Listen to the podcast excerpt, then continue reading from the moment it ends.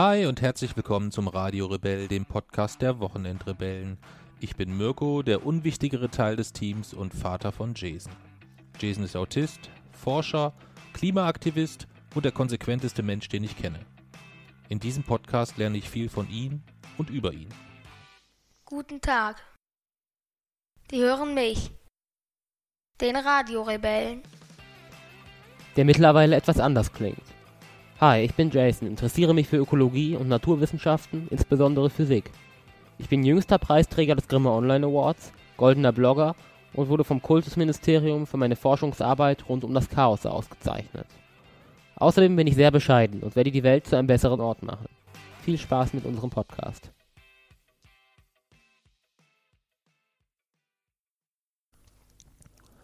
13. September 1919, der Wochenendrebellen-Wochenrückblick. Ja. Ja. Und es ist, es war eine recht actionreiche Woche. Hm. Legen wir gleich los. Erzähl, was ist dein erster Punkt? Mm, Die Verleihung des SFN Awards dieses Jahr. Genau. Kannst du vielleicht kurz sagen, was der SFN Award ist? Es ist halt eine Auszeichnung, eine hauseigene Auszeichnung meines äh, Forschungszentrums. Und das, der wurde jetzt halt dieses Jahr zum vierten Mal verliehen und er ist halt, ja, zum einen auch für wissenschaftliche Leistungen, aber er ist halt eigentlich so der einzige Preis auf diesem Gebiet, der auch das darüber hinaus mit einbezieht. Also gesellschaftliches Engagement und überhaupt halt so eigentlich die Verantwortung der Wissenschaft für die Gesellschaft herausheben will. Genau. Und man muss sagen, auch wenn das äh, erst der vierte, äh, das vierte Mal ist, dass der stattfindet, dann ist das schon ein, eine Veranstaltung, wo immer darauf geachtet wird, dass es schon ein besonderes Ambiente gibt. Ne? Also Ja. es gibt, äh, es wird live gestreamt, es gibt ein äh, es gibt eine große Präsentation oder per Präsentation wird alles äh, über Beamer an eine große Leinwand geschmissen. Äh, es gibt Catering, es gibt äh, eine Eröffnungsrede, meistens eines Lokalpolitikers. Ähm, es sind verschiedene Unternehmen vor Ort. Also schon professionell aufgezogen. Ja. Also als ich das erste Mal dahin gegangen bin und gedacht habe, äh, Award vom Schülerforschungszentrum, okay, da musste ich so ein bisschen irgendwie an Klassentreffen, wir basteln Sterne Mhm. und Pappen, die uns irgendwo hindenken oder so. Aber es war schon, schon sehr nett. Genau. Und das hat letzte Woche, den hast du letztes Jahr gewonnen. Ja, da haben wir ja schon drüber geredet, im Podcast. Genau. Und äh, dieses Mal warst du noch nicht einmal nominiert. Weil man auch in der Regel nur einmal nominiert wird. Genau. ähm, aber wir waren trotzdem da, weil es schon nochmal was Besonderes war. Ja. Warum? Ich wurde in der Woche davor äh, mh, gebeten, oder er hat mich eigentlich erstmal gefragt, also der Leiter des Forschungszentrums, ob ich, ähm, also sie hatten halt eine Woche vorher noch, noch keinen Redner, weil, weil er wollte dieses Jahr auch keine äh, Lokalpolitiker, weil er gesagt hat, meistens ist dann immer so, dass sie das Forschungszentrum loben, aber es halt irgendwie so formulieren, dass sie sich damit eigentlich meistens selbst loben. Mhm. Und das wollte er halt eigentlich diesmal nicht. Und deswegen hat er halt gefragt, sollte das äh, irgendwie das Problem weiter bestehen, ob ich denn dann äh, es mir vorstellen könnte, dort einzuspringen. Weil er halt schon weiß, okay, ich bin bei sowas relativ zuverlässig und Mhm. ich kann sowas dann auch wirklich äh, bringen. Und ich habe dann halt sehr schnell und auch sehr äh, deutlich gesagt, ja, klar, kann ich machen. Und ähm, ja, das letztlich war es dann auch so. Wir haben das dann äh, so festgeklopft und dann hatte ich halt ungefähr eine Woche Zeit, die Gastrede ähm, Genau, die, die, die Festrede quasi Ja, insgesamt. zu Ja. schreiben. Mhm. Und da war es so, dass ein äh, erstmal sehr außergewöhnlich, ein 14-Jähriger die Festrede, 15. äh, Entschuldigung, 15-Jährige, die die Festrede hält ähm, beim äh, äh, S bei den SFN. Aber es passt, weil ja auch quasi ungefähr Leute in meinem Alter ausgezeichnet werden. Ein bisschen Hm. älter, manchmal ein bisschen jünger, aber es passt schon. Ja, aber es ist halt schon, äh, wenn man jetzt hört, so Festrede, ist das natürlich schon immer erstmal etwas, wo man sich eigentlich, ja, böse formulierten alten weißen Mann vorstellt, der da jetzt irgendwie äh, irgendeinen Professor oder sonstiges, der dann dort äh, ein paar Worte zum Besten gibt. Ja. Aber wir wurden nicht enttäuscht. Es gab äh, insgesamt drei Festreden, glaube ich. Ne? Ähm, Mhm. Einmal die, die Eröffnungsgrußworte. Ähm, das war, glaube ich, die Landesschul... Ich habe es vergessen. Weißt du es noch? Na, erst war jemand von Hübner da. Genau. Ja. Und dann war jemand, ähm, also jemand von einer, von einer Schulbehörde. so, ne? Ich weiß Ja. gar nicht welche, Ich aber es war auf ja. jeden Fall eine, Be halt eine, auch zum Teil fürs Schülerforschungszentrum zuständige Behörde. Hm. Und die dritte Festrede war dann von dir und es war dann, und das kann ich sogar sagen, glaube ich, ohne das durch die Familienbrille zu sehen, es war tatsächlich die spektakulärste, beste, schönste, aufregendste und bewegendste Rede von allen insgesamt, muss ich sagen. Ja, ich weiß nicht, wie du das empfunden hast. Du hast es wahrscheinlich genauso empfunden. Spektakulär fand ich sie auf jeden Fall. Ja. Was jetzt, äh, ob sie jetzt bewegend war oder so, das, das weiß ich nicht. Sowas kannst du mal nicht einschätzen. Nee. Ne? Was hast du denn so erzählt oder worum ging es denn in deiner Rede? Oder was hast du versucht in deiner Rede zu umreißen? Du hast ja vom Herrn Haupt eigentlich nur eine Botschaft mitbekommen. Jason, fass dich bitte kurz. Ja. Ja, also er hat gesagt, also gesagt 10 Minuten, höchstens 15, aber keine 20. Ja. Ja. Und ich habe eigentlich so ein, so ein bisschen ein ähnliches Programm wie auf unseren Lesungen. Mhm. Also zumindest damit vergleichbar.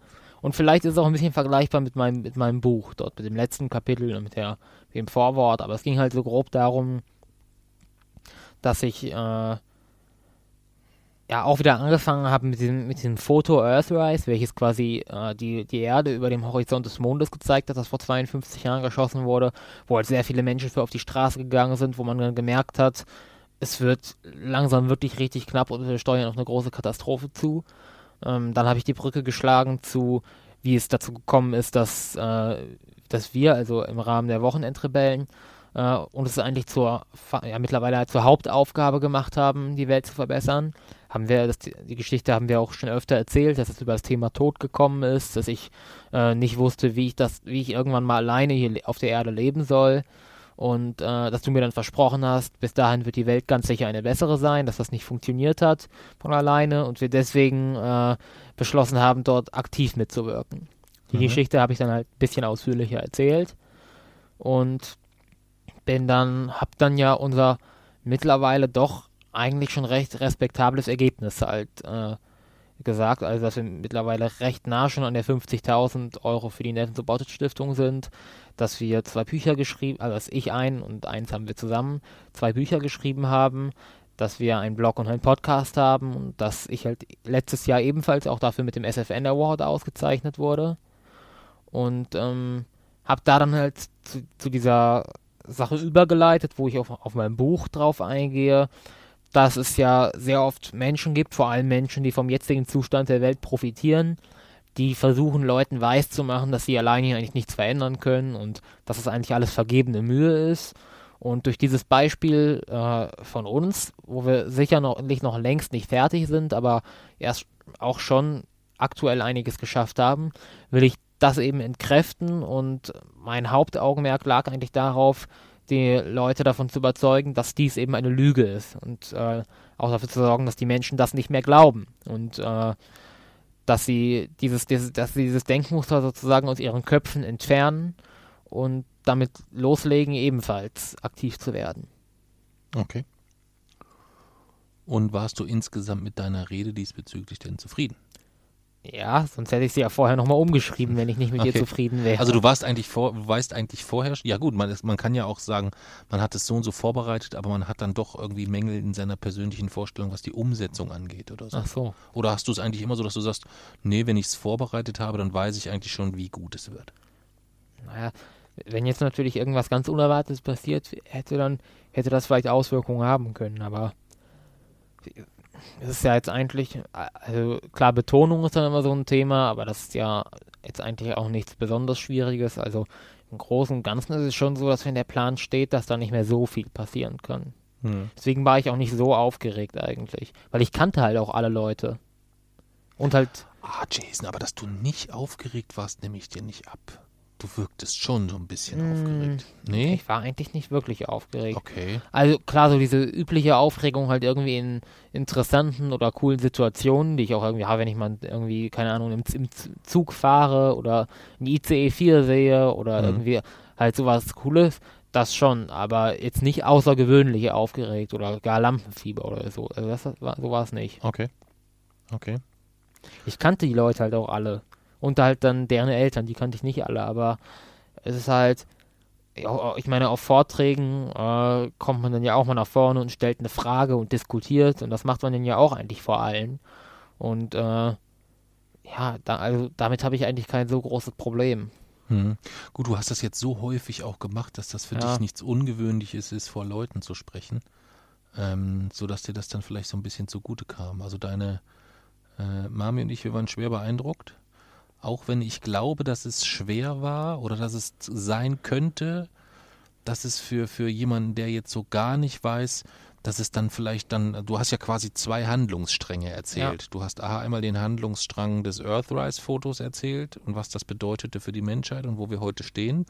Und parallel dazu eigentlich den Bogen, äh, dass du, äh, nachdem du mit der Thematik Tod konfrontiert warst, festgestellt hast, hey, ich schaff's wahrscheinlich nicht alleine, äh, so mich in, auf die, in dieser Welt zu behaupten. Wir müssen diese Welt und besser machen. Am Schluss habe ich das ja ein bisschen verknüpft. Äh, und hast es am Schluss wieder verknüpft. Aber das war schon halt auch etwas, ähm, wo ich mir vorstellen könnte, also ging es mir zumindest, und das, und ich kannte ja schon große Teile des Inhalts dann eigentlich. Also ich kannte zwar die Rede nicht vorher, aber als du dann natürlich geredet hast, kam mir das ein oder andere bekannt vor, weil die Rede selbst hast du ja nicht vorher mit mir, obwohl ich es dir angeboten habe. Ja, hat mich gewundert. Dann, ich hätte sie dir auch noch gegeben, aber es ist dann halt einfach. Nein, ich fand es total super. Ich habe zur, zur Mami noch den Tag gesagt, ich sage, sag mal, kennst du eigentlich die Rede, die der Jason heute hält? Sagt sie, nee, du auch nicht. Ich so, nee, ich auch nicht. Und ich fand es dann gut, ähm, weil es ja bedeutet, dass du da auch die Sicherheit hast zu sagen, nö, so möchte ich das machen, ich brauche da niemanden mehr drauf gucken. Das fand ich eigentlich gut. Ja. ja das fand ich eigentlich gut. Ähm, es wäre jetzt auch nicht schlimm gewesen, wenn du gesagt hättest, Mensch, was hältst du davon, wenn ich das so und so mache? Aber ich fand das so ähm, richtig gut, dass du gesagt hast, nö, ziehe ich jetzt so durch und das eigentlich komplett alleine autark mit allem drum und dran vorbereitet und mhm. durchgezogen hast. Fand ich ziemlich gut, ja. Und ähm, Mami war äh, sehr beeindruckt die hatte die, die Tränen in den Augen. Ähm, und äh, auch so von denen, mit denen ich da dann, was ich dann so gesehen und gehört habe, die waren alle sehr, sehr beeindruckt. Ja. Wir können mal gucken, ich weiß nicht, hast du die Aufzeichnung schon oder? Ja. Aufzeichnung hast du schon? Ist auf YouTube. Ist schon sogar auf YouTube. Ja. Ah, okay. Dann können wir ja den, den Link zur Rede ähm, können wir ja dann. Ach so, da ist wahrscheinlich die Gesamtveranstaltung. Nee, nur meine. Nur ich habe dort noch jemanden eine Mail geschrieben und der hat mir die quasi rausgeschnitten und auf, ah, okay. YouTube gestellt. Das heißt, wir können den Link zu deiner Rede packen wir einfach mal in die Beschreibung von dieser Podcast-Folge. Ja. Dann kann man sich das nochmal anhören, wenn man mag, insgesamt. Ja. Trotzdem war es für mich eigentlich nur dein zweit äh, dein, dein zweit, wie sagt man, ähm, beeindruckendster Auftritt in der vergangenen Woche? Kannst du dir vorstellen, welcher Auftritt vielleicht für mich zumindest aus meinem Blickwinkel äh, mich noch mehr beeindruckt hat? Mm, nee, eigentlich nicht. Kannst du nicht, kannst du dir nicht vorstellen? Keine Idee? Ich hatte ja eigentlich nur diese Woche, hatte ich ja eigentlich nur den und den im Wellenbrecher-Video.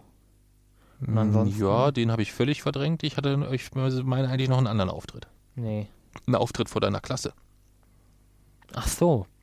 Da hast schon Aber der war nicht diese Woche. Also der war letzte Woche dann quasi. Der, auch, war, ja. der war letzte Woche, ja. Ja. ja. Aber da warst du ja nicht dabei, den hast du ja gar nicht mitbekommen. Nö, aber ich brauche den nicht hören, um äh, allein diese Entscheidung zu, zu fassen und diesen Schritt zu gehen insgesamt, dass ich dann sage, wow, ähm, mhm. das beeindruckt mich zutiefst. Aber da muss man vielleicht einfach nochmal ein bisschen erklären und ausholen, was da überhaupt los war. Ja. Mhm. Also, äh, nochmal die ganze Geschichte? Hm, du kannst es ja kurz anreißen, ohne Namen nennen und dann äh, vielleicht einsteigen, warum, wie es dann zu der Rede kam. Also wir haben ja äh, in, in, vergangenen Podcast-Folgen schon darüber gesprochen. Äh, es ist jemand mit dem, mit dem Trecker auf mich zugefahren, äh, vermutlich mit der Intention, mich dabei auch umzufahren. Ähm, das Ganze ist vermutlich, hat einen politischen Hintergrund. Ähm, und vermuten wir. Ja, müssen wir dazu sagen, Jesus. Müssen das wir ist, dazu sagen, aber ist, ich, ich, bin äh, mir, ich, bin mir, dort persönlich ziemlich sicher. Mhm. Und ähm, ja, wir sind dann auch zur Polizei gegangen deswegen und das Ganze hat an meiner Schule relativ hohe Wellen geschlagen. Ähm, weil ja, die Personen, die dort verwickelt sind, sind relativ gut vernetzt, haben Freunde an meiner Schule und dadurch ist das recht schnell dort angekommen. Und man weiß ja, wie das ist mit Gerüchten und äh, Aussagen, die werden dann über zig Ecken verbreitet. Äh, manche erzählen sie dann weiter und lassen dabei vielleicht ungewollt Sachen weg. Manche streuen ganz gezielt Lügen oder bauen Elemente ein, die es so nicht gab. Let aber letztlich ist dann ja häufig so, dass sich das sehr, sehr schnell verbreitet. Ja, exponentielles Wachstum quasi. Und ähm, es gab halt einige Leute in meiner Schule, die dort bewusst in diese Geschichte äh, ja Elemente eingefügt haben, die äh, nicht der Wahrheit entsprechen und die mich eigentlich in meiner Position schwächen und zum Teil auch diskreditieren. Ja? Also es gab äh, oder es wurde dort das, äh, das Gerücht gestreut, ich sei verrückt geworden und würde überall jetzt eigentlich Angreifer wittern und sei paranoid und würde jetzt alle anzeigen wollen, man sollte bloß vorsichtig sein, äh, dass man nicht auch von mir angezeigt wird. Ähm, und das hat sich dann halt tatsächlich sehr schnell verbreitet und überraschend, ich würde fast sagen, erschreckend viele Menschen äh, haben dem auch tatsächlich irgendwie erstmal geglaubt, weil diese Personen halt auch bei Leuten, die ich jetzt nicht als irgendwie politisch rechts bezeichnen würde, sondern als Leute, die ich, wo ich glaube, die haben keine Ahnung von Politik, die beschäftigen sich nicht damit, äh, ebenfalls auch verbreitet und äh, oder von denen wurde das ebenfalls verbreitet und auch äh, ja übernommen, einfach weil der bei diesen Personen sehr beliebt ist. Hm. Und das hat dann natürlich schon äh, ja auch für mich recht große Folgen, wenn plötzlich die halbe Schule denkt, irgendwie du wärst verrückt geworden und äh, musst äh, oder, oder, sind quasi vorsichtig, weil sie denken, du würdest, sie wären jetzt die Nächsten, die du anzeigst. Hm. Und ich, ich weiß nicht, ob es so gemeint wäre, aber ich beziehe es zum Teil auch auf meinen, auf den Autismus, hm. äh, dass nach dem Motto, ich bin verrückt geworden, dass sie dort versuchen, meinen Aussagen langfristig Glaubwürdigkeit zu entziehen Mhm. Äh, und mich damit in diesem Streit, der ganz sicherlich nicht enden wird in den nächsten Tagen, sondern der weitergehen wird, meine Position dort nachhaltig zu schwächen. Mhm. Ja, besser kann man es nicht zusammenfassen. Ähm, also das ist äh, ganz sicher so, dass das nicht zufällig ist, was sich dort so insgesamt dann dort an der Schule entwickelt ist, sondern dass da ganz gezielt versucht wurde, Stimmung zu machen. Da bin ich ganz fest von ja. überzeugt. Ent, zur Ent, Ent, Entschuldigung für die, ähm, sagen wir mal, diejenigen, die in neutraler Position da einfach Informationen aufnehmen, muss man sagen, dass du eigentlich da dann immer in der Schule grundsätzlich halt auch jemand bist. Du hast dort nicht sonderlich viele Verbündete, nämlich eigentlich null, kann man das so sagen? Ja, also so direkte Verbündete. Direkte Verbündete, wo ich sage, die würden jetzt richtig sich für mich einsetzen oder so nicht. Es gibt Leute, die sind, als mich äh, jemand verprügeln wollte in der achten Klasse, die sind dazwischen gegangen. Aber mhm. das haben sie jetzt halt nicht aus besonderer Sympathie zu mir getan, weil sie, sondern weil sie einfach gemerkt haben, okay, das, was da so abgeht, das ist nicht richtig. Aber mhm. so Leute, die irgendwie äh, ja, Sympathien für mich hegen oder die mich äh, dort irgendwie beschützen würden, auf die ich vertrauen würde, dass sie mich beschützen würden, vor allem, äh, die gibt an meiner Schule ja gar nicht. Hm.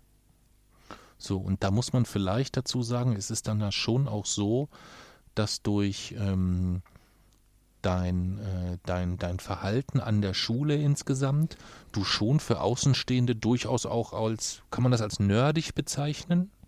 Kann man, könnte man das so sagen, dass wenn man jetzt, wenn du ja. dich selbst von außen, ich weiß nicht, ob du sowas einschätzen kannst, wenn du dich jetzt selbst von außen betrachtet in dieser Schule sehen würdest, ob du sagen würdest, ja, okay, also es gibt da schon das eine oder andere, wo du, ähm, also du bist der Einzige, der dauerhaft mit Maske rumläuft. Selbst ja. im Sportunterricht beim, wie heißt das, sieben Kilometer Lauf oder wie, wie, nee, sieben. Ja, Ausdauerlauf, da mache ich es halt so, wenn ich jemanden überhole oder wenn mich jemand überholt, ziehe ich mir die Maske hoch. Hm. Ja. So, aber ansonsten bist du der Einzige, der eigentlich dauerhaft in dem Moment, wenn du die Tür hier rausgehst, bis zu dem Moment, wenn du die Tür hier wieder reinkommst, äh, die Maske trägst. Es sei denn, du willst zwischendurch einen Schluck trinken. Jetzt oder sogar ja, weil das ja manche zum Anlass genommen haben, mich anzuhusten, trage ich ja jetzt sogar so eine fette FFP2-Maske, mhm.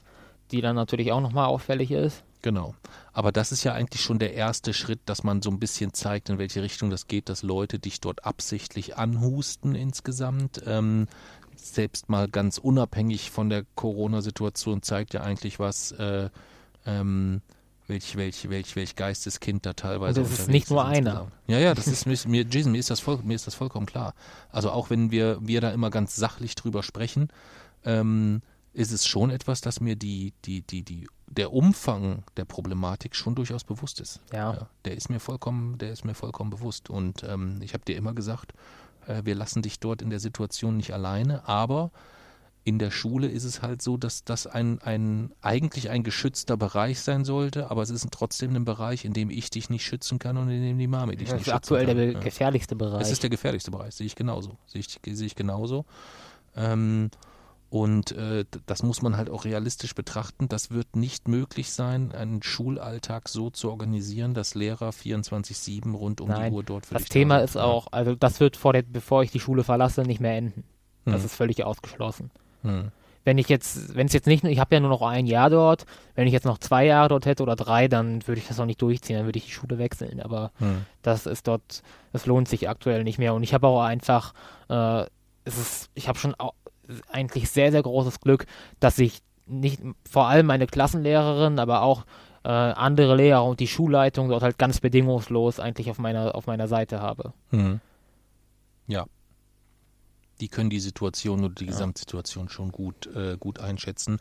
Aber ähm, um zurück zu dem Punkt zu kommen, ist es also dann so, dass quasi du in deiner Klasse gesessen bist und dann jemand reinkam, der äh, erst versucht hat, dich gezielt anzusprechen und zu provozieren mit verschiedenen Fragestellungen. Worauf ich dann nicht geantwortet habe. Worauf du nicht, äh, äh, nicht geantwortet hast und der dann quasi ähm, in der Klasse mit anderen in einer Gruppe so laut gesprochen hat, dass es A, der gesamte Rest der Menschen, die sich im Klassenraum befanden, und das waren noch nicht mal nur Leute aus eurer Klasse, das waren auch welche aus Parallelklassen etc., äh, sowie vielleicht auch Leute im Gang, also insgesamt so irgendwas zwischen 25 und 35 Leuten, die da so im Umkreis rumlaufen und er hat absichtlich so laut äh, darüber gesprochen, dass Jason halt ist jetzt völlig verrückt geworden und äh, ihr müsst aufpassen, der wird euch alle anzeigen, egal wegen was äh, und immer wieder versucht hat so über die Thematik, dass du halt ähm, äh, geistig nicht ganz gesund bist insgesamt. Ja. Also er hat es nicht konkret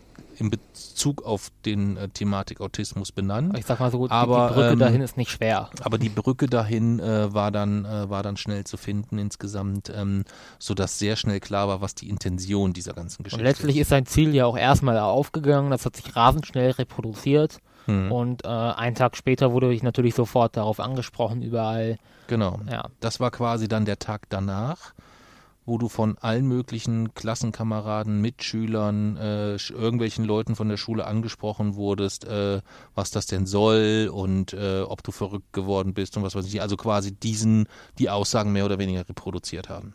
Ja. Ja. Und äh, was man halt dazu auch noch sagen muss, dieser Typ, der das äh, ja verbreitet hat und der Typ, der die, der die Tat begangen hat, stehen in sehr, sehr engen Kontakt miteinander. Hm. Das bedeutet, es ist durchaus davon auszugehen, dass, so wie wir uns ja hier zu Hause auch absprechen, wie wir reagieren, Hm. was wir machen, dass auch dort eine Absprache stattgefunden hat. Hm. Gut möglich, ja. Oder sehr wahrscheinlich Ja. insgesamt. Ja. ja, und das war dann der Moment, wo wir gesagt haben, okay, das können wir so jetzt nicht einfach laufen lassen, weil ähm, du in der Schule zwar grundsätzlich äh, gewillt bist zu sagen, ich kann schon aufpassen, dass ich den 4, 5, 6, 7, 8, 9, 10 Problemfällen aus dem Weg gehe, aber wenn dann eine komplette Schule äh, dich begutachtet, äh, dich anschaut, dich von oben bis unten, dich anspricht, äh, dich attackiert, äh, ähm, das ist so in der Form ähm, ja unfassbar. Also ich, ich, ich kam da gar nicht drüber hinweg, wie was für ein Gefühl das auch sein muss, wenn du in einer in einem Raum sitzt und da sind 30 Leu weitere Leute und alle hören einem zu, wie der über dich spricht eigentlich insgesamt so, Mhm. als wäre man so gar nicht äh, gar nicht gar nicht gar nicht da dabei oder irgendwie sowas. Ja. Ja, Ähm, das habe ich mir unfassbar ähm, ekelhaft vorgestellt, vom Gefühl her einfach Mhm. insgesamt. Ja. Äh, gepaart mit der Angst, die das natürlich, äh, die da insgesamt Ja. irgendwo immer ein bisschen, ein bisschen mitschwingt. Das war also der Moment, wo wir gesagt haben, nee, jetzt müssen wir in irgendeiner Art und Weise reagieren und du hast dann eine, eine für mich immer noch sehr, sehr beeindruckende Entscheidung getroffen. wir haben uns ja hier, du warst nicht zu Hause, wir haben uns per Telefon abgesprochen. Genau, ich war Und, die, die äh, ganze Woche in München unterwegs, deswegen konnte ich dir da gar nicht so persönlich beistehen. wir mussten, oder wir sind dann, ich habe mich dann mit Mami abgesprochen und äh, wir sind dann ja zum Ergebnis gekommen, dass man, dass das eigentlich eigentlich die einzige Möglichkeit dort ist, dem irgendwie noch entgegenzuwirken, das irgendwie aufzuhalten, weil sowas ja ein Eigenleben entwickelt, was man dann auch nicht mehr aufhalten kann, so ein Gerücht. Äh, dass, dass man dort entgeg das entgegensetzen muss mit einer oder und quasi die Wahrheit, wie es wirklich passiert ist, sich eigentlich schneller verbreiten muss. Also dass man ganz klipp und klar die Fakten aufzählt und äh, auch das vorher mit den Lehrern, mit den, mit den Lehrern abspricht, damit auch die ganz klar wissen, was wirklich die Situation ist, damit die das dann auch unterstützen und man wirklich glaubwürdige Leute hat, die sagen, so war es, damit diese äh, oder die Wahrheit sozusagen sich schneller verbreitet als die Lüge. Hm.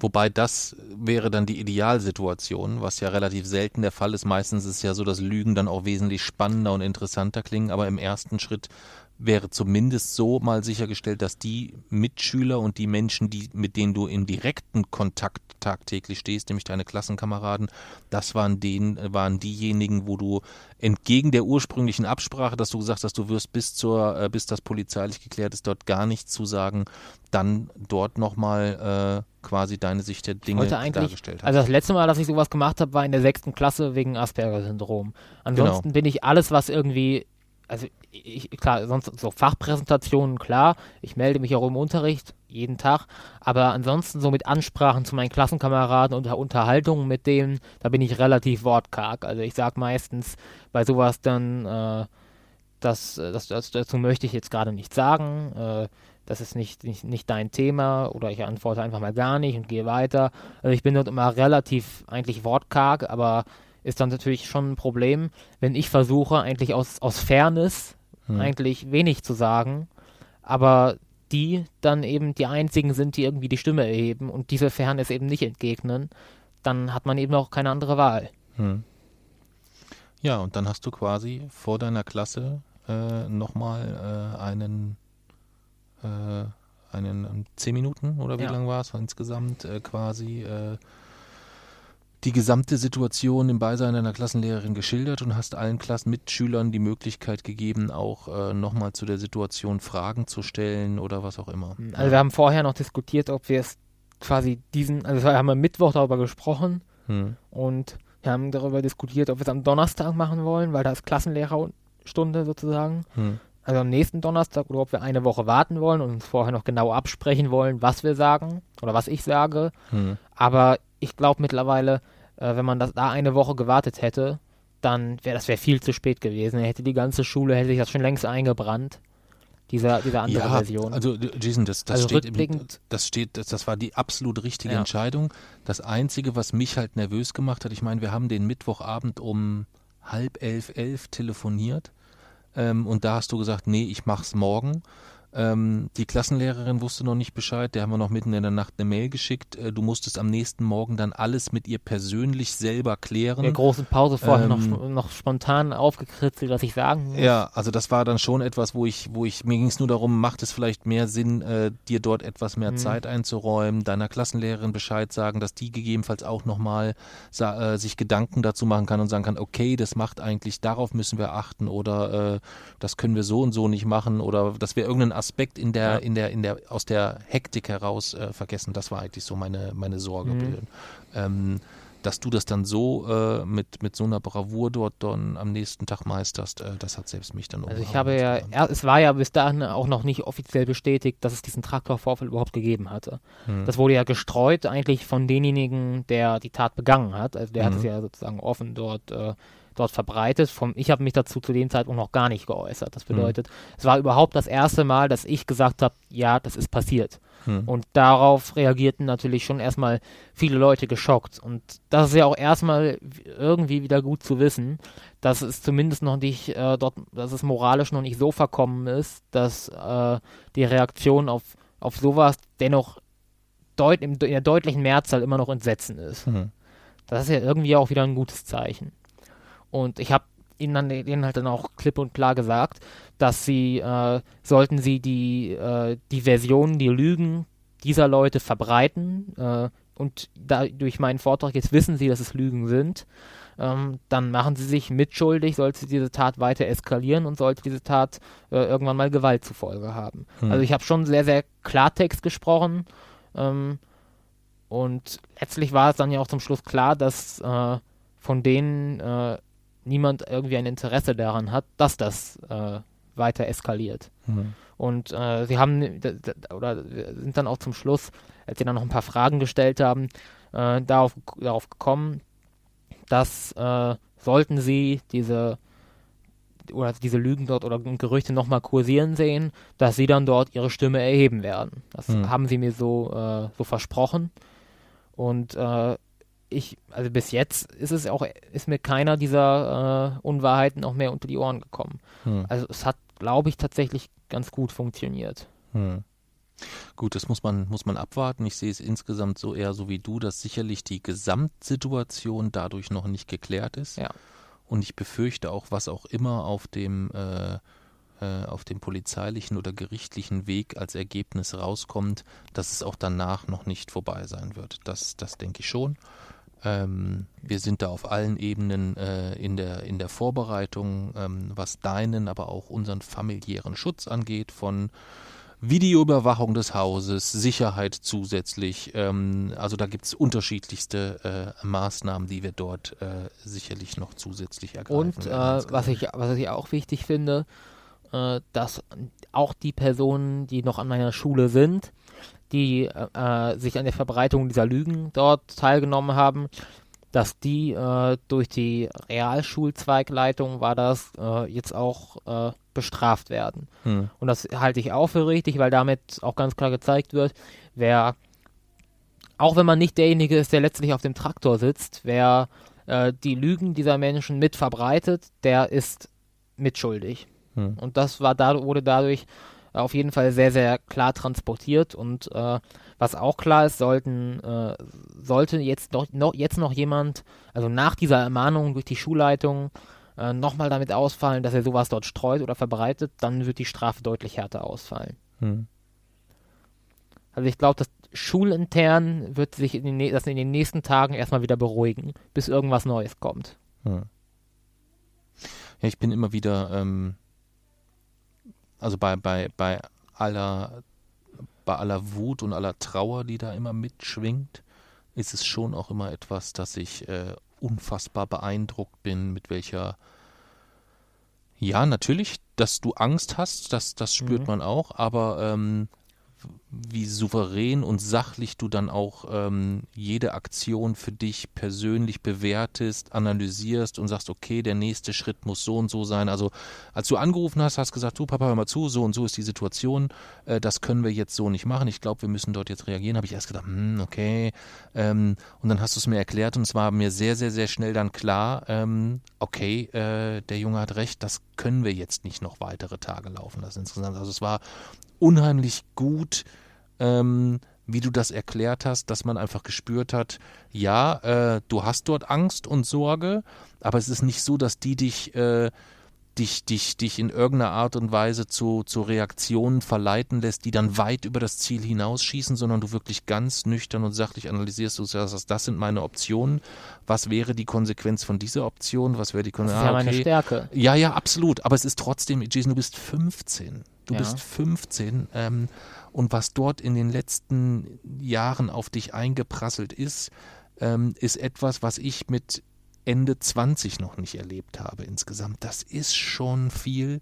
Ähm, äh, und dahingehend ist das äh, immer wieder massiv beeindruckend, ähm, weil es halt auch etwas ist, ähm, was dich ja in keiner Art und Weise dazu bringt, ähm, dich weniger deutlich zu positionieren oder dich in irgendeiner Art und Weise einschüchtert. Ob das gut ist oder schlecht, das mhm. lasse ich mal, das, das steht auf einem anderen Blatt Papier. Gut, aber es ist ja eigentlich diese ganze Provokation dererseits haben ja das Ziel, mich zu unbesonnenen Reaktionen zu verführen, die man dann gegen mich einsetzen kann. Mhm. Das ist ja das Ziel, der, das Ziel der gesamten Provokation, erst recht während des noch laufenden Verfahrens. Mhm. Und das wäre dort eigentlich der größte Gefallen, den ich denen tun könnte, hm. wenn ich dort jetzt unbesonnen oder äh, ja, eskalierend reagieren würde. Hm. Ja, Wahnsinn.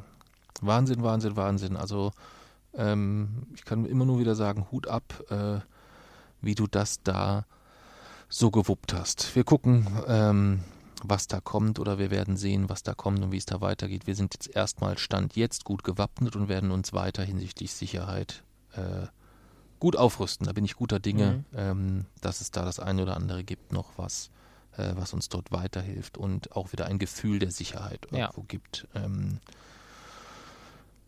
nächstes Thema.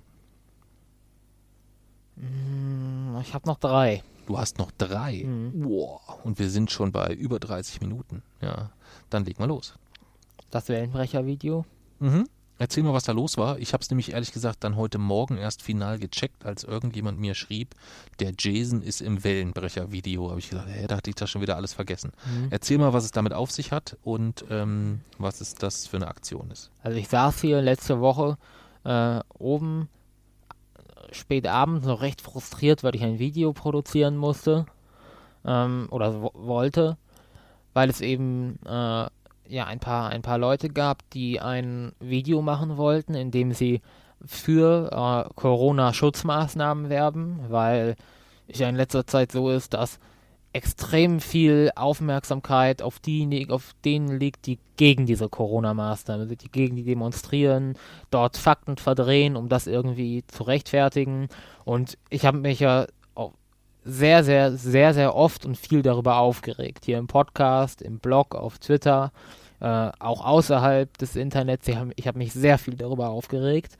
Und äh, das ging anscheinend auch noch einigen anderen Menschen so. Und Ziel dieses Videos war es halt, ähm, erst recht auch als, auf Reaktionen auf diese Berlin-Demo dann halt näher zu machen, als sich immer nur aufzuregen, sondern äh, halt eben mal ein Zeichen für diese Maßnahmen zu setzen und auch Werbung dafür zu machen, auch für die Corona-Warn-Apps. Äh, und als ich dann davon gelesen habe auf Twitter und noch geguckt habe, wer doch noch alles so mitmacht, dann äh, habe ich denen eben eine DM geschrieben und äh, die hat das auch sehr gefreut und äh, haben, die haben gesagt, es würde, sich, würde sie sehr, sehr freuen, wenn ich mich daran beteilige.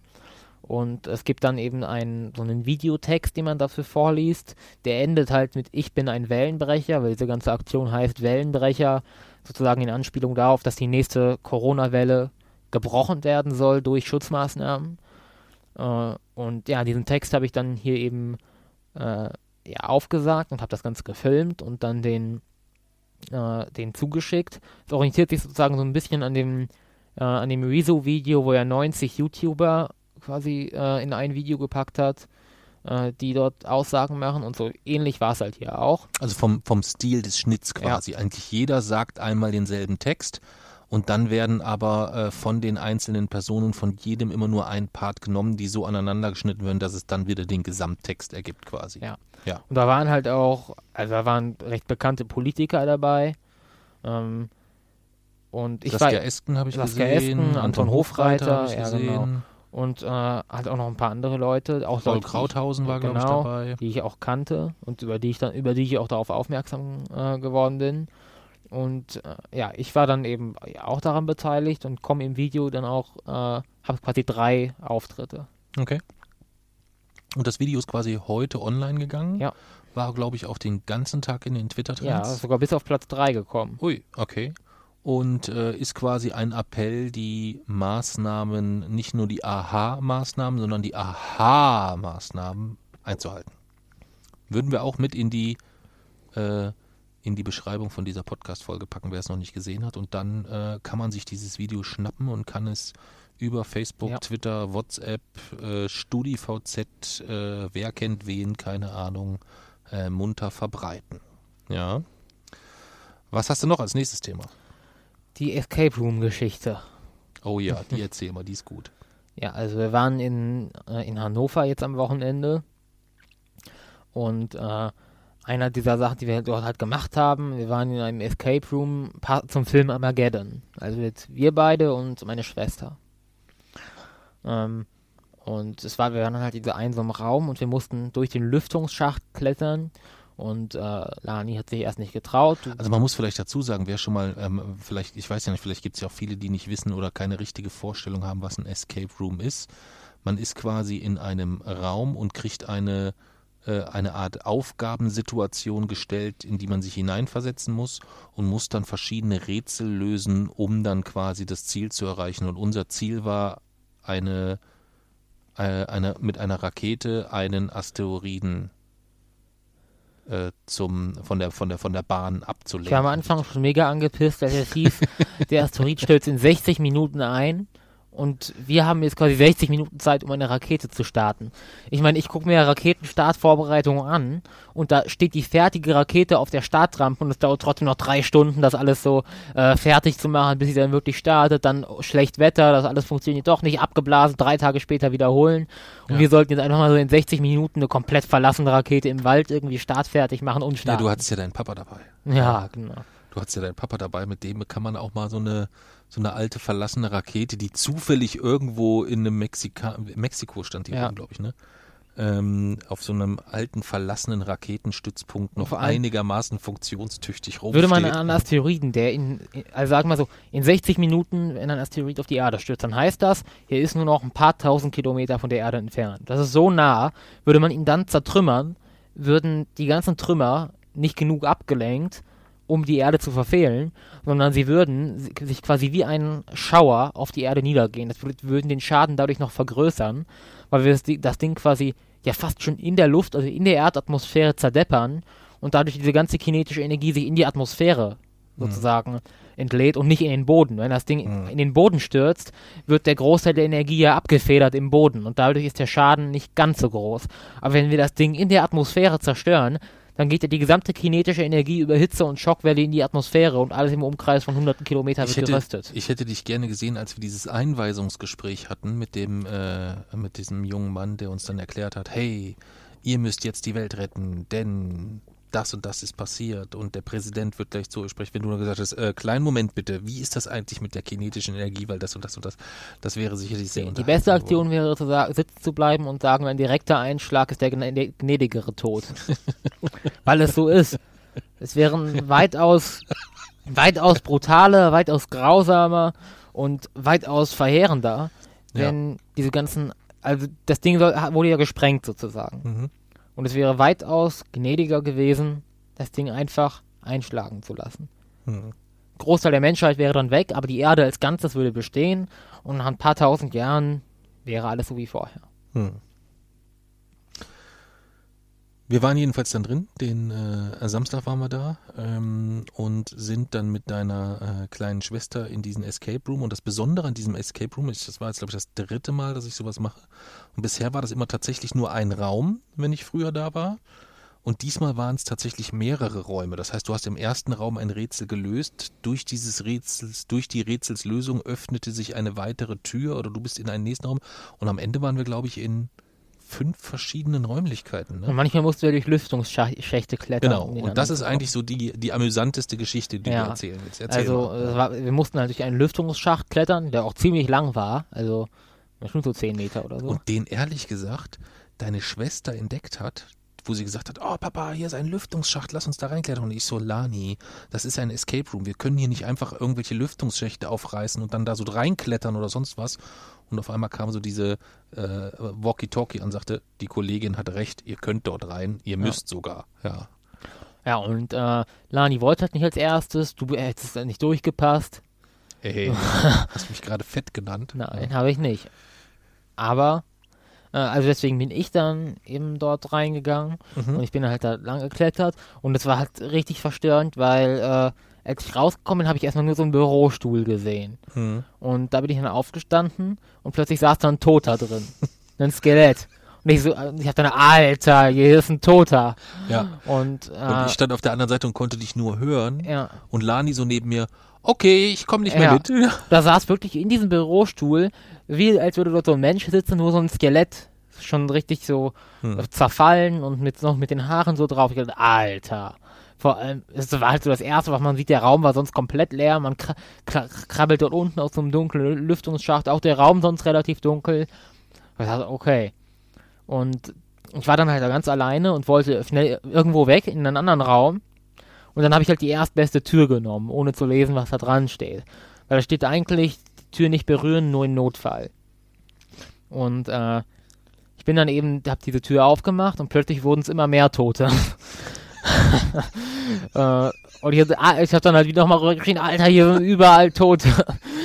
Weil äh, dieser Raum sozusagen eigentlich in einen anderen Escape Room, also es gibt ja nicht nur das Armageddon, sondern halt auch noch andere Räume, führt. Und zwar in den Saw-Raum. Genau, das Ja. ist der FSK 18 Raum. Ja. Ähm, das ist Für Schwangere nicht geeignet. Für Schwangere und also da gibt es eine riesige Warnerklärung und ist auch einer der einzigen Räume, wo du äh, eine, so, eine, so eine spezielle Erklärung nochmal Ja. unterschreiben musst. Ja. Und In dem bist du dann gelandet. Ja, aus, eben aus Versehen. Und da lagen halt auf dem Boden überall irgendwelche zertrümmerten Leichen und Beine und Arme und alles Mögliche. Und äh, da waren halt dann so Leute und so eine, so eine Uhr, quasi dieser Countdown, der halt runterging, bis es dann wahrscheinlich, bis sie getötet werden. Und es war halt komplett dunkel und die Leute dort, ich meine, ich hatte ja eine Maske auf, das bedeutet, die Leute haben irgendwie gedacht, ich würde dazugehören sozusagen. hm. eigentlich zu diesem Raum. Und ich hätte gedacht, habe gedacht, die gehören dazu. Und äh, es war halt alles extrem verstörend, weil halt wirklich überall dort quasi Tote lagen. Und ich habe dann geschrieben, hier sind überall Tote halt noch rüber und Lani so, so okay, ich gehe hier nicht rein. Und ja, dann bin ich halt schnell aus dem Raum wieder raus und du bist dann doch noch hinterhergekommen und ganz zum Schluss ist auch Lani noch hinterhergekommen. Aber das ja, war auf jeden Fall sehr, sehr amüsant. Es war dann tatsächlich ähm, der Saw-Raum, in den ich gegangen bin. Ja, ja. Ja, und am Schluss haben wir die Welt gerettet.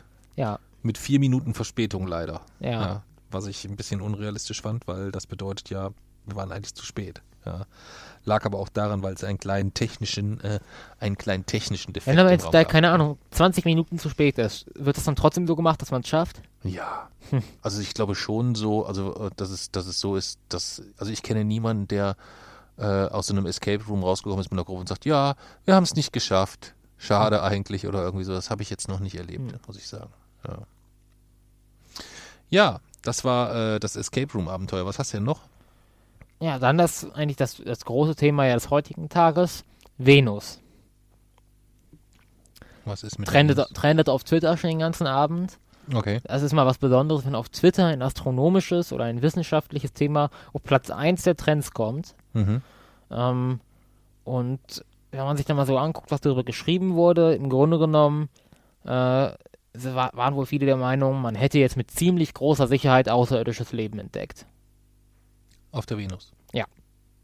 Und wie kam es dazu? Ähm, also es war so, es gab also am, am 12. September wurde ähm, hat ein Forscherteam wohl nachgewiesen, dass auf der Venus Phosphan vorkommt. Mhm. Das ist ein, äh, ein, Molekül, das besteht aus einem Phosphoratom und drei Wasserstoffatomen.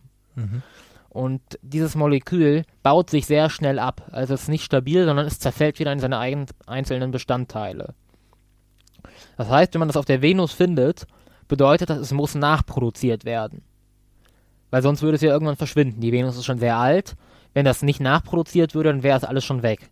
Aber es ist noch was da, das bedeutet, es muss in großen Mengen nachproduziert werden. Mindestens so schnell, wie es abgebaut wird, höchstens ein bisschen langsamer, aber auf jeden Fall in sehr großen Mengen. Und das, das Wichtige daran ist halt, ähm, wir kennen auf der Erde nur zwei Möglichkeiten, durch die Phosphan entstehen kann. Einmal künstlich, also Menschen können das erzeugen, und biologisch. Also Lebewesen, die keinen Sauerstoff brauchen, können das als Teil ihres Stoffwechsels haben und sozusagen produzieren. Also wir Menschen produzieren ja durch, wir atmen ja Kohlendioxid aus und äh, das, weil das ist unser Stoffwechsel, wir atmen Sauerstoff ein und atmen Kohlendioxid aus und äh, für uns wäre Phosphan Gift, aber Bakterien zum Beispiel, Lebewesen, die keinen Sauerstoff brauchen, äh, für die, bei die, die könnten eben Phosphan produzieren. Und das sind die beiden Möglichkeiten. Das ist quasi deren Stoffwechsel oder Bestandteil ja. von deren ja. Stoffwechsel. Okay. Das sind die Möglichkeiten, durch die auf der Erde Phosphan entsteht. Hier auf der Erde gibt es Sauerstoff und in der Sauerstoffatmosphäre kann das Gas eh nicht existieren, weil die Wasserstoffatome viel lieber mit dem Sauerstoff reagieren als mit dem Phosphor. Deswegen bleibt es hier auf der Erde nur in an Orten, wo es keinen Sauerstoff gibt. Auf der Venus gibt es kaum Sauerstoff, deswegen ist das grundsätzlich kein Problem. Aber das Zeug muss halt irgendwie nachproduziert werden. Und künstlich entstandenes Phosphan auf der Venus kann man ja mehr oder weniger ausschließen, weil das können ja nur Menschen. Das heißt, grundsätzlich äh, blieb von den uns bekannten Methoden zur Erzeugung von Phosphan erstmal nur außerirdisches Leben. Bakterien. Und eigentlich gab es eben eine Pressesperrfrist, weil dort gewartet werden sollte, bis halt bis zur offiziellen Pressekonferenz der Royal Astronomical Society, die halt dieses Ergebnis bekannt geben wollte und auch einordnen wollte, okay, was bedeutet das? Aber von einigen Fachjournalisten wurde diese Pressesperrfrist verletzt und äh, es sind Artikel daraus schon weit früher rausgekommen und also die eigentliche Pressemitteilung war erst heute um 17 Uhr. Mhm. Dennoch ist das Ganze schon seit zwei Tagen, wurde es sozusagen geleakt, also ist mehr oder weniger so durchgesickert ein bisschen. Und heute war es dann eben so, dass dort die eigentliche Meldung äh, so rausgekommen ist. Und es ist tatsächlich so, man, man kann außerirdisches Leben nicht zu 100% ausschließen. Aber zu sagen, äh, es ist eine fast sichere Entdeckung für außerirdisches Leben oder ein Beweis für außerirdisches Leben oder außerirdisches Leben ist wahrscheinlich, das ist komplett falsch. Ähm, Weil es gibt jetzt im Grunde genommen drei Möglichkeiten. Die Möglichkeit 1 ist, die Messungen sind irgendwie ein Fehler. Das ist relativ unwahrscheinlich, aber es kommt ja durchaus vor, dass man äh, auch nach einer so einer Pressemitteilung, ist es ja durchaus nicht selten so in der Wissenschaft, dass man zugestehen muss, da hat man einen Fehler gemacht, äh, die, die Daten sind falsch, es gibt gar kein Phosphan auf der Venus. Mhm. Ist aber relativ unwahrscheinlich. Möglichkeit 2 ist, es gibt Arten, auf die Phosphan entstehen kann, die wir noch nicht kennen. Mhm.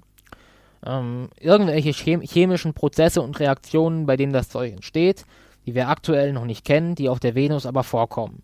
Und durch die mindestens so viel Phosphan entsteht, wie abgebaut wird. Mhm. Das ist die wahrscheinlichste Option. Das ist auch interessant, aber halt vor allem für Chemiker und Wissenschaftler. Die Öffentlichkeit interessiert es jetzt nicht wirklich, wenn wir sagen, wir, yay, wir haben eine neue Methode entdeckt, durch die Phosphan entstehen kann. das macht halt keine großen Schlagzeilen. Es wäre aber trotzdem schon ganz, schon ganz interessant. Mhm. Und die Möglichkeit 3, die aber vermutlich am unwahrscheinlichsten ist, ist eben tatsächlich außerirdisches Leben. Also Bakterien auf der Venus haben dieses oder erzeugen dieses Phosphan, Phosphan ähm, ständig nach. Die könnten nicht auf dem Boden leben, weil auf dem Boden ist es 400 Grad, es herrschen 90 Bar Druck und ähm, es ist alles sehr, sehr unwirtlich. Aber in den höheren Wolken der, Atmos also der Atmosphäre der Venus, da herrschen Temperaturen von 30 Grad, Zimmertemperatur. Der Druck ist so ähnlich wie auf der Erde. Grundsätzlich erstmal, wo man sagen kann, man kann es nicht zu 100% ausschließen. Aber trotzdem gibt es dort noch Schwefelsäure, die alles bekannte irdische Leben sofort zerfetzen würde. Also es ist immer noch eine sehr unwirtliche Umgebung. Und es gibt halt auch einfach wahrscheinlichere Optionen einfach. Und selbst wenn rauskommen würde, es ist relativ unwahrscheinlich, aber wenn rauskommen würde, das sind Außerirdische, dann gibt es ja immer noch zwei Möglichkeiten. Möglichkeit 1 davon ist, das Leben auf der Venus ist mit dem Leben auf der Erde verwandt. Das bedeutet, Bakterien von der Erde wurden durch Asteroideneinschläge zur Venus gebracht und haben sich dort vermehrt und eine eigene Evolution gebildet, durch die dann eben Leben auf der Venus entstanden ist. Oder umgekehrt, Leben von der Venus ist auf die Erde gekommen und hat uns quasi, wir sind daraus hervorgegangen. Oder Leben vom Mars ist auf Venus und Erde gekommen, da gäbe es verschiedene Möglichkeiten. Aber das würde sozusagen bedeuten, diese Lebensformen sind verwandt. Das könnte man feststellen, wenn man das Erbgut analysiert und guckt, gibt es dort Gemeinsamkeiten zu irdischem Leben. Möglichkeit 2 wäre, das Leben ist auf der Venus unabhängig entstanden. Unabhängig von dem auf der Erde. Es gab keinen Kontakt. Und das wäre eine Katastrophe insgesamt. Ähm, und es hätte die weitaus größeren Konsequenzen für uns alle. Warum? Weil ähm, man muss überlegen, die Venus ist unser engster Nachbar nach dem Mond, also der erdnächste Planet. Und äh, es gibt ja Billionen Planeten insgesamt im Universum, wahrscheinlich noch mehr. Ja, auf jeden Fall mehr. Aber äh, Billionen wahrscheinlich allein in unserer Milchstraße, in unserer Galaxie. Und über, überleg mal, auf der Erde gibt es Leben. Wenn man jetzt gleich auf dem erdnächsten Planet auch Leben entdecken würde, im selben Sonnensystem, und von diesem Sonnensystem gibt es 300 Milliarden in der Milchstraße, dann heißt das, dass es nur so vor Leben wimmelt im Universum. Weil es unglaublich unwahrscheinlich ist, dass zweimal unabhängig voneinander Leben entsteht, aber nur in diesem einen Sonnensystem und in allen anderen 300 Milliarden nicht. Also das heißt, wenn in einem Sonnensystem zweimal Leben entstanden ist, unabhängig voneinander, dann heißt das, wir leben in einem Universum, in dem es vor Aliens nur so wimmelt. Sie sind quasi an jeder Ecke. Das wäre quasi die Konsequenz dessen. Und da müssten wir uns halt schon extrem großen Fragen stellen. Also zum Beispiel ist es so, wir haben noch keine intelligenten Lebensformen entdeckt. Das ist seltsam, weil die Milchstraße ist schon sehr, sehr alt. Und jetzt überleg mal, die Menschheit in 500 Millionen Jahren. Es ist ja relativ sicher, sollte es sie bis dahin noch geben, hatte die ganze Galaxie kolonisiert. Wenn das in dem Tempo weitergeht, besteht da ja überhaupt keine Frage, dass eigentlich die gesamte Galaxie von der Menschheit kolonisiert wird und sollte noch eine andere Spezies in der Milchstraße leben, dann wird die früher oder später auf jeden Fall mit der Menschheit in Kontakt treten. Das ist eigentlich sicher. Nun ist es aber so, dass die Aliens ja, sollte es sie geben, schon sehr, sehr viel Zeit gehabt hätten, sich in der Milchstraße zu verbreiten. Weil wir sind eben erst seit ein paar tausend Jahren da, aber die Milchstraße ist schon viele Milliarden Jahre alt. Das heißt, sollte es andere intelligente Zivilisationen in der Milchstraße geben, dann müssten die sich eigentlich schon längst verbreitet haben. Über die ganze Milchstraße und wir müssten sie sehen können. Vielleicht sind die aber, vielleicht sind das tatsächlich intelligente Wesen, die wissen, dass diese Form der Ausbreitung nicht notwendig ist, wenn man mit seinem Heimatplaneten sorgsam umgeht. Das ist eine Option, nach der, in der man sagt, die Aliens haben gar kein Interesse an Raumfahrt. Ja, also die äh, sind mehr oder weniger, sie sind zwar sehr intelligent und sie bestehen über eine lange Zeit, aber sie breiten sich nicht ins All aus. Aber das ist, wenn man sich die Menschheit anguckt, eher unwahrscheinlich, weil selbst wenn man sagt, sie haben es nicht nötig, gehört es ja irgendwie trotzdem zum Entdeckerdrang, dort irgendwie rauszuwollen. Und es ist ja schwierig, irgendwie Millionen von Jahren auf so einem Planeten zu leben, die Technologie und alles so zu haben, aber sich nie dafür zu interessieren, was ist irgendwie außerhalb. Mhm. Und wenn man mit dieser Technologie einmal außerhalb ist, dann geht das ja alles recht schnell, wie wir jetzt sehen. Und tausend Jahre sind im kosmischen Maßstab extrem wenig. Das, aber das heißt ja, irgendetwas muss die Zivilisation davon aufhalten, sich auszubreiten.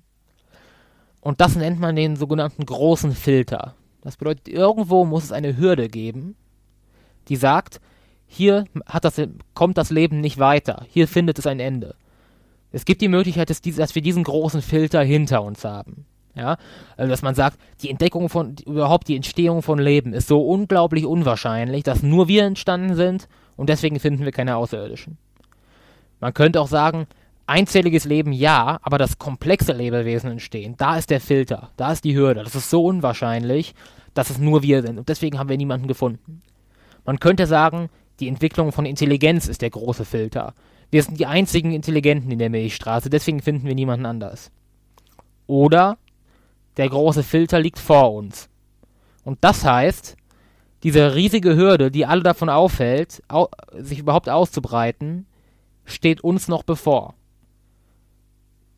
es müsste ein unglaublich mächtiger Filter sein, der eigentlich jede Zivilisation, die sich ausbreiten will, auf irgendeine Form vernichtet. Das könnte so etwas wie der Klimawandel sein, nach dem Motto, jede Zivilisation, die Industrie entwickelt, löscht sich dadurch früher oder später aus oder wirft sich so weit zurück, dass sie sich nicht ausbreitet. Das könnte die Entdeckung der Atomenergie sein, dass man sagt, jede intelligente Zivilisation entdeckt früher oder später die Atomenergie und löscht sich dadurch zum Beispiel durch, eine, durch Atombomben aus. Das könnte sein, jede Zivilisation, die in der Lage ist, ihren Planeten zu beherrschen, verfällt früher oder später im Größenwahn und löscht sich selbst aus.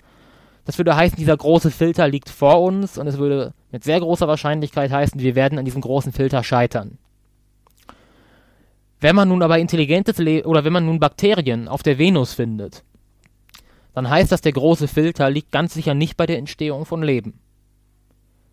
Das und das verschiebt die Wahrscheinlichkeit immer mehr in die Richtung und der große Filter liegt noch vor uns. Alter.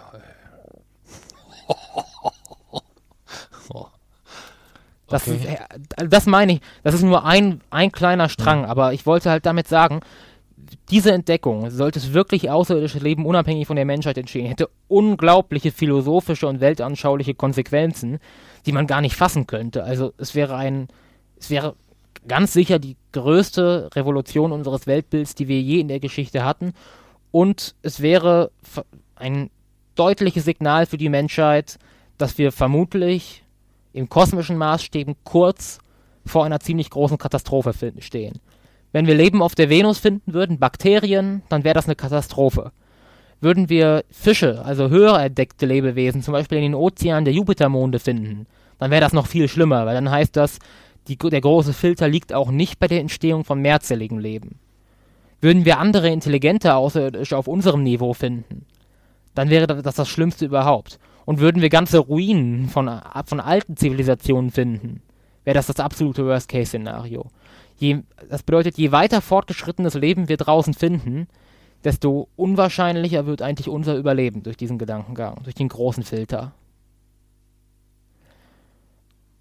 Alter, du hast gerade so mein, mein, mein, mein Kopf weggeballert, ey. Und überleg mal, ist es wirklich, wie gesagt, du musst immer in kosmischen Maßstäben denken, also mehrere Millionen Jahre. Ich sag mal so, ist es nicht unwahrscheinlich, wenn man sich das anguckt, äh, oder auch die aktuellen Ereignisse wird, passen ja durchaus dazu, zu der Tendenz, dass man sagt, äh, ja, eine Zivilisation, die so weit kommt wie wir, steht durchaus vor großen Problemen. Vor Problemen, die grundsätzlich in der Lage sind, diese Zivilisation zu vernichten. Hm. Und ähm, ja, das heißt schon, sollten wir le außerirdisches Leben entdecken. Und ich denke, wir werden es entdecken. dann ist das kein oder vornehmend kein Grund zum Feiern erstmal, sondern ein Grund, sich sehr, sehr kritisch zu hinterfragen und sich möglicherweise auf eine Katastrophe vorzubereiten. Oder aber die Raumfahrt massiv voranzutreiben, dass man sagt, wir haben dieses quasi dieses System durchschaut im Universum, wie es funktioniert. Der große Filter löscht Zivilisationen aus. Wir haben, wir wissen das und deswegen breiten wir uns jetzt ganz bewusst rasend schnell im Universum aus, damit wir diesen großen Filter irgendwie umgehen können und dafür sorgen, dass wenn es dann auf der Erde richtig losgeht mit Zerstörung, dass wir dann schon so weit ausgebreitet sind, dass die Menschheit irgendwie überlebt. Okay. Ja, ich würde ja gerne jetzt was Kluges zu sagen. Tu mich da aber ein bisschen schwer, schwer, muss ich sagen. Aber diesen Gedankengang sollte man nicht in Relation zu der Entdeckung auf der Venus stellen. Das ist eher so ein allgemeiner Gedankengang, den man sich mal überlegen sollte, weil ich es für ziemlich wahrscheinlich halte, dass du die Entdeckung von echten außerirdischen Leben noch miterleben wirst. Mhm.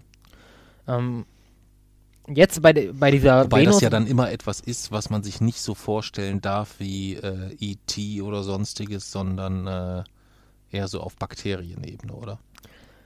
Hoffen, hoffentlich nur auf Bakterienebene. Wie gesagt, würden wir dort draußen echte ETs finden, dann wäre das eine Katastrophe für die Menschheit. Nicht, weil die uns irgendwie angreifen würden, sondern einfach, äh, weil es zeigt, okay, da ist kein Filter. Der Filter muss vor uns sein. Hm. Ähm, das wäre eigentlich, das ist eigentlich die wahre Gefahr an der Entdeckung außerirdischen Lebens. Ähm, ja, wenn wir mal außerirdisches Leben entdecken, dann könnten, sind das wahrscheinlich Bakterien auf irgendeinem Exoplaneten, wo wir auch sagen, da haben wir dieses Gas gemessen und äh, wir können absolut ausschließen, dass es irgendwie anders entsteht. Das muss durch Leben entstehen. Krass. Oder wir sagen, eine andere Möglichkeit ist, wir schicken, keine Ahnung, in zehn Jahren eine Raumsonde zu dem, zu irgendwelchen Monden auf, zum Beispiel von Jupiter zu Europa, tauchen dort in den Ozean ein und finden, keine Ahnung, Fische oder Bakterien das ist Möglichkeit 2. Aber ich bin mir ziemlich sicher, dass in den nächsten, sag mal so, höchstens 50 Jahren, wahrscheinlich sogar 20 Jahren, wir außerirdisches Leben finden werden. Und dann müssen wir uns diese Fragen stellen. Heute müssen wir sie uns zum Glück wahrscheinlich noch nicht stellen.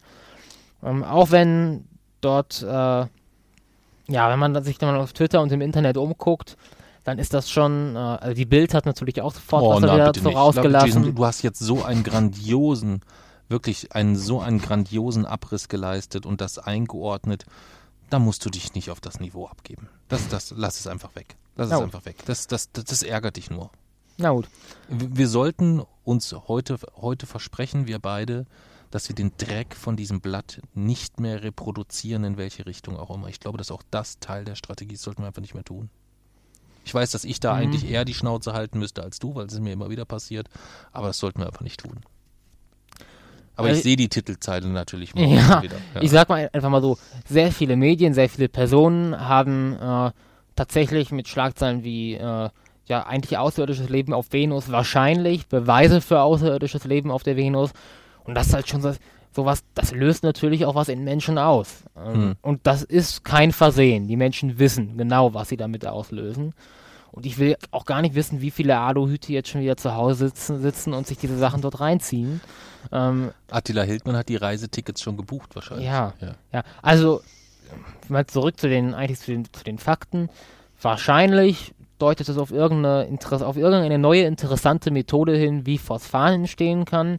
Ich freue mich schon auf das Ergebnis. Die Öffentlichkeit wird wahrscheinlich nichts davon mitbekommen. Hm. Aber ähm, final sagen können, wir können das ausschließen, dass das durch Leben entsteht.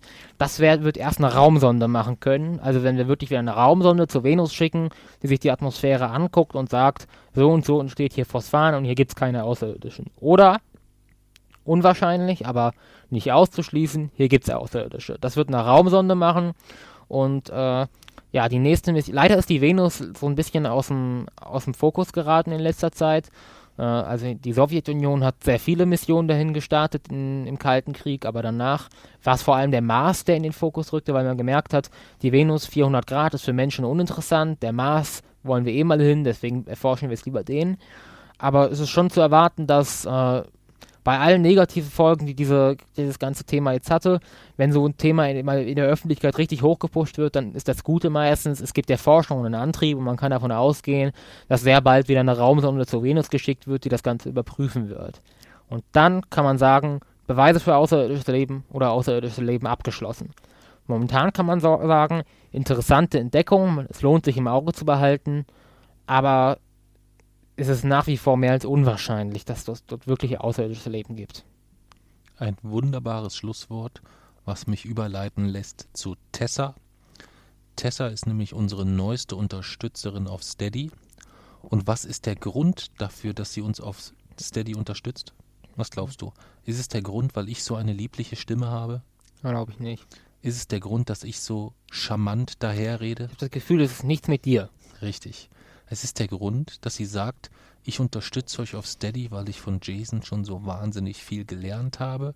Und ich denke, dass sie da auch heute wieder vielleicht ein bisschen was mitgenommen mhm. hat. Deswegen Tessa, wir trinken Tessas Malz ähm, auf dich.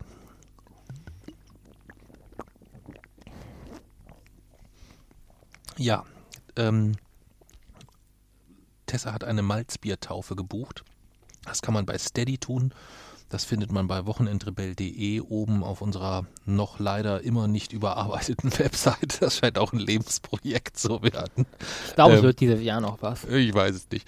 Ähm, da ist jedenfalls ein Link, zahle uns unser Malzbier. Da kommt man äh, auf, äh, landet man auf einer Seite äh, bei Steady. Äh, das ist sowas ähnliches wie Patreon, nur auf Deutsch. Und äh, da kann man unterschiedliche Pakete buchen. Unter anderem äh, gibt es da zum Beispiel eine Malzbiertaufe. Und dieses Paket hat Tessa sich gesichert. Und deswegen trinken wir heute Tessas Malz. Vielen, vielen Dank für deine Unterstützung und auch allen anderen Steady-Unterstützern. Vielen, vielen Dank. Ähm, das hilft uns gerade in der aktuellen Phase äh, auch für die Blog-Überarbeitung immer mal das ein oder andere externe Tool hinzuzukaufen oder das ein oder andere Programm vielleicht zu sichern. Vielen, vielen Dank für eure Unterstützung. Du hast noch einen Punkt, glaube ich. Oder? Waren es nicht drei vorhin und hast erst zwei gesagt? Nee, entdeckt, ich, wir hatten dann noch äh, Entdeckung von Phosphan auf der Venus, Wellenbrecher-Video und das die Escape ah, okay. Das heißt, ich nehme mal an, äh, die Phosphanentdeckung war dein positiver Punkt? Ja. Dann würde ich meinen positiven Punkt, das ist nur eine ganz kleine Geschichte, die ich aber unglaublich süß fand, auch wenn man sie wahrscheinlich schon tausendmal in ähnlicher Form gehört hat. Aber ähm, deine Schwester hat ja sehr, sehr, sehr große Schwierigkeiten, sich immer auf die Hausaufgaben zu konzentrieren. Ich weiß mhm. nicht, ob mhm. du das weißt. Da hat sie immer so ein bisschen Probleme mit. Es ist nicht selten, dass sie für die Hausaufgaben auch schon mal zweieinhalb oder drei Stunden braucht, weil sie zwischendurch dann doch nochmal entscheidet, sich ihren Bleistift etwas intensiver aus allen Blickwinkeln anzuschauen, etc. Und den einen Tag war die Mami wohl so genervt, dass sie zu ihr gesagt hat, Lani, das geht so nicht mehr weiter. Und sie so, was denn, Mama? Ja, du, du brauchst so lange für die Hausaufgaben. Das liegt nicht daran, dass du das nicht kannst oder dass du nicht willst, sondern es ist einfach, weil du nicht in der Lage bist, dich wirklich einfach mal so ein bisschen zu konzentrieren. Und da hat deine Schwester ganz entrüstet deine Mama angeguckt und hat gesagt, Mami, also du kannst dir ganz sicher sein, ich habe mit vielen Schwierigkeiten, aber ich kann mich wirklich wunderbar konzentrieren. Konzentration gehört so, oh, guck mal, ein Schmetterling. und, aber es kam wirklich so richtig lässig und so richtig trocken und ähm, musste ich sehr, sehr, sehr, sehr schmunzeln. Äh, überhaupt insgesamt äh, die Entwicklung deiner Schwester aktuell, ähm, die er jetzt vorgeschlagen hat wir hatten, ich hatte ja gesagt, sie kriegt auf der Wochenendrebell.de, auf der Blogseite, kriegt sie eine Seite Wochenendrebellin und damit kann sie machen, was sie will. Will sie das denn? Sie, will, sie, sie, sie freut sich darauf, sie will die auch haben, sie weiß nur noch nicht, was sie damit macht. Also sie hat dann gefragt, ob sie dort ihre Minecraft-Videos hinterlegen kann. Ich habe gesagt, du kannst damit machen, was du willst. Ähm, es gab aber auch die Überlegung eines weiteren YouTube-Kanals, wo man ähm, verschiedene YouTube-Videos von anderen YouTubern nochmal nachstellt, aber mit dir zusammen. Oh, ich glaube, für sowas bin ich nicht geeignet. Also ich könnte mir das wunderbar vorstellen. Ich habe jetzt gesehen, sie hat sich jetzt ein Video angeschaut. Äh, das war allerdings nicht von YouTubern, sondern das war, glaube ich, von Joko und Klaas. Da musste man in eine, in eine Box reinfassen. Oder jeder musste in zwei Leute, also in dem Fall dann quasi dann du und deine Schwester, müssen jeweils in eine Box reinfassen und müssen das Tier, was da drin ist, streicheln. Das und würde eine, ich nicht machen. Und einer hat eine Vogelspinne und einer hat ein Kaninchen. Das würde ich nicht machen. Nee, auch bei diesen ganzen Challenge, wo sich dann gegenseitig, keine Ahnung, Milch ins Gesicht spucken, weil sie über irgendwas lachen. Das, das war äh, auch eine, ein Vorschlag von ihr, dass äh, quasi du und ihr, äh, du und sie, ihr sitzt euch gegenüber ähm, und habe beide den Mund voller, äh, voll mit irgendeiner Flüssigkeit und dann äh, muss eine, äh, wer, wird eine Fips ab Asmussen Witzekassette Das würden wir allein schon nicht machen, weil wir die Flüssigkeit danach vom Boden auflecken müssten. Ja, das gehört ja dann mit dazu. Nee. Und ich würde mir auch nichts. Also für so Challenges, da würde ich wahrscheinlich bei den meisten. Also man müsste halt gucken, es darf keine Wasserverschwendungs-Challenge sein, es darf keine Essensverschwendungs-Challenge sein, es darf nicht sein, wo Müll entsteht etc. Da wird es tatsächlich vielleicht so ein bisschen dünn. und bei den meisten Challenges würde ich halt ein- wahrscheinlich auch nicht mit. Also ich würde nicht in so eine Kiste fassen, wenn ich nicht weiß, was da drin ist. Ja, ich weiß nicht. Ich, hatte- ich habe den charmanten, ehrlich gesagt, kurzzeitig, äh, äh, den, den charmanten, den Gedanken kurzzeitig charmant gefunden, dass du mit deiner Schwester ähm, äh, YouTube-Videos gemeinsam machst. Das hätte ich, das, das, das hätte ich mir gerne angeguckt, einfach mal. Ja. Ja. Das hätte ich mir gerne angeguckt, weil sie ja dann doch da schon sehr anders und sehr offensiv ist insgesamt ähm, und dich da sicherlich auch das ein oder mal so ein bisschen in eine Bredouille bringt irgendwo so, weißt du? Aber ich bin meistens, ich bin ja eher so der äh, bisschen ernsthaftere, eher Mhm. belehrende Typ, der auch halt äh, immer, für, oder ich, ist ja auch wichtig, eine gewisse Seriosität zu, zu behalten. Ja, aber man kann sich, man kann ja trotzdem lustige Sachen machen. Also Ja. ähm, Rezo macht auch lustige Sachen, hat trotzdem es geschafft, sehr erfolgreiche, seriöse Videos zu machen. Ja, Zum Beispiel. Ja. Ähm, also das eine muss das andere nicht ausschließen. Ja, also das, das, das, da wollte ich damit nur sagen. Gut. Dann sind wir, glaube ich, so ziemlich durch. Vielleicht kurzes Status-Update noch zu. Äh, wir hatten ja in den letzten, in der letzten Folge aufgerufen, äh, uns anzuschreiben, wer uns in irgendeiner Art und Weise unterstützen mag. Äh, da gab es tatsächlich die, äh, die ein oder andere Rückmeldung. Und es ist jetzt so, dass wir uns diese Woche haben äh, äh, beraten lassen von jemandem, der sich äh, auf juristischer Ebene bestens damit auskennt, wie man es am klügsten gestaltet, wenn mehrere Leute gemeinsam daran arbeiten, Gelder für die Nevin Subotic Stiftung zu generieren. Und das vielleicht auch Gelder sind, die irgendwie auf Wege von Verkäufen, Umsätzen oder sonstigen geschehen, wie man das rechtlich alles am besten absichert. Also wir sind da noch so ein bisschen in der Vorbereitung, ähm, denn da gibt es mehrere Ideen, mehrere Optionen, äh, ganz, ganz viele Ansätze, allerdings alles Ansätze, bei denen wir aktuell nur wissen, schaffen wir nicht alleine, brauchen wir Unterstützung. Wer also da noch ähm, Interesse hat, äh, wir sind dort parallel da jetzt da dran, ähm, das einfach mal in einer ja, auf einer größeren äh, Plattform mit Zugangsdaten zu versehen, sodass man sich einfach mal umschauen kann, wo man sagen kann, hey, wie kann ich denn davon unterstützen? Wir suchen Gastautoren für den wissenschaftlichen Bereich, wir suchen Gastautoren für den Bereich Autismus. Wir könnten uns vorstellen, ähm, zum Thema Groundhopping dort den ein oder andere Unterstützung zu bekommen. Äh, wir könnten uns technische Unterstützung vorstellen, sei es Suchmaschinenoptimierung, sei es Blogbetreuung. Ähm, wir wollen einen eigenen Wochenendrebellen-Shop einrichten. Das ist äh, mittelfristig ein Plan, wo es verschiedene Produkte zu erstehen gibt. Da können wir unterstützen. Also es gibt eigentlich nichts, wo wir keine Unterstützung brauchen können. Also es braucht sich niemand Sorgen machen, wenn er sagt, ich kann gar nicht so viel, ich habe aber Zeit, drei, vier Stunden im Monat. Dann Mail an wochenendrebell.wochenendrebell.de und wir finden sicherlich eine Lösung, wie du einen Beitrag dazu leisten kannst, dass wir auch in den nächsten Jahren vielleicht auch ohne Bücher äh, dann Geld für die Neven Subotic Stiftung erwirtschaften. Schlusswort von dir? Nee. Nee. Dann tschüss.